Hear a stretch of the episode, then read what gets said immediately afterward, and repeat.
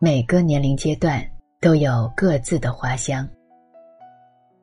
卖家，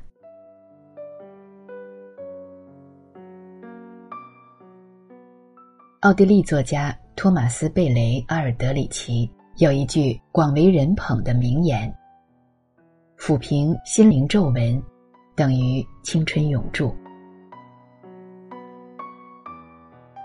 四十岁后，这句话荣登我日记本扉页。我以最真诚的态度和最醒目的标示，指引自己尽可能抚平心绪的波澜，压缩身躯的欲望，自感受益匪浅。因之，我时常以智慧和经验，嘲笑那些付出昂贵代价从美容院买来曲线。仰仗冬虫夏草或羊胎素养出满面红光的青春崇拜者，视他们为迷途羔羊。每天我打开日记本，总是虔诚的告诫自己，要放下全部忧思，战胜消逝的光阴，注入不老的信念。然而，在一个夏天。有个莫可名状的阴影，顽强摇晃在我眼前、心底。有些曾经紧紧抓在手里的东西，忽然变得沉默而遥远，就像冬日的薄雾。我突然感到有些厌倦。我问自己：为什么一定要这样，让青春不适？阿尔德里奇的名言，真的就是鲜花和掌声的祝福吗？我镇定的大脑发出惊慌无措的信号，坚定的下巴猛然决定远走他乡。我知道，我必须重新看待这个问题，如同我在出门前必须整理好褶皱的衣领。问题其实很简单，却又因简单而复杂。青春要别。人要老去，是谁也无法抵御的自然之力，是任何哲人也辩驳不了的真理和纪律。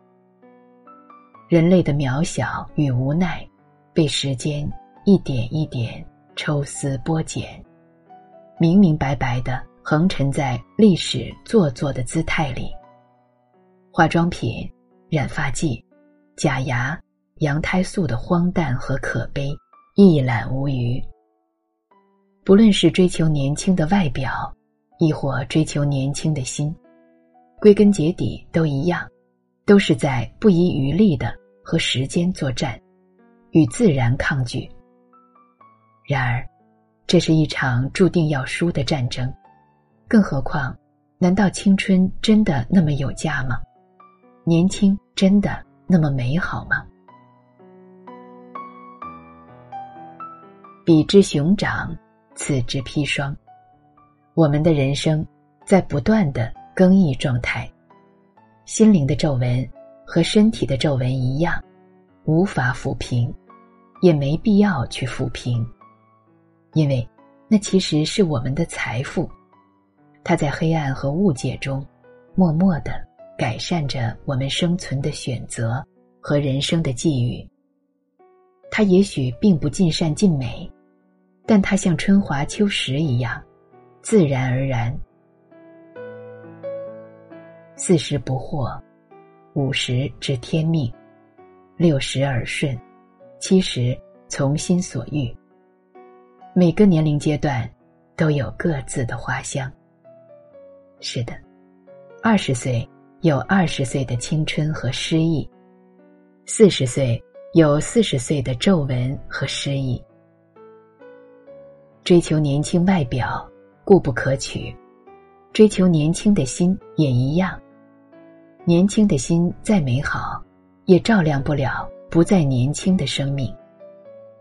生命是一道时间算术题，生老病死是一个公式。我们无需对光阴之足怀有太大的恐惧，并因为恐惧而改变。自己足下的步伐，让二十岁的失意覆盖四十岁的失意。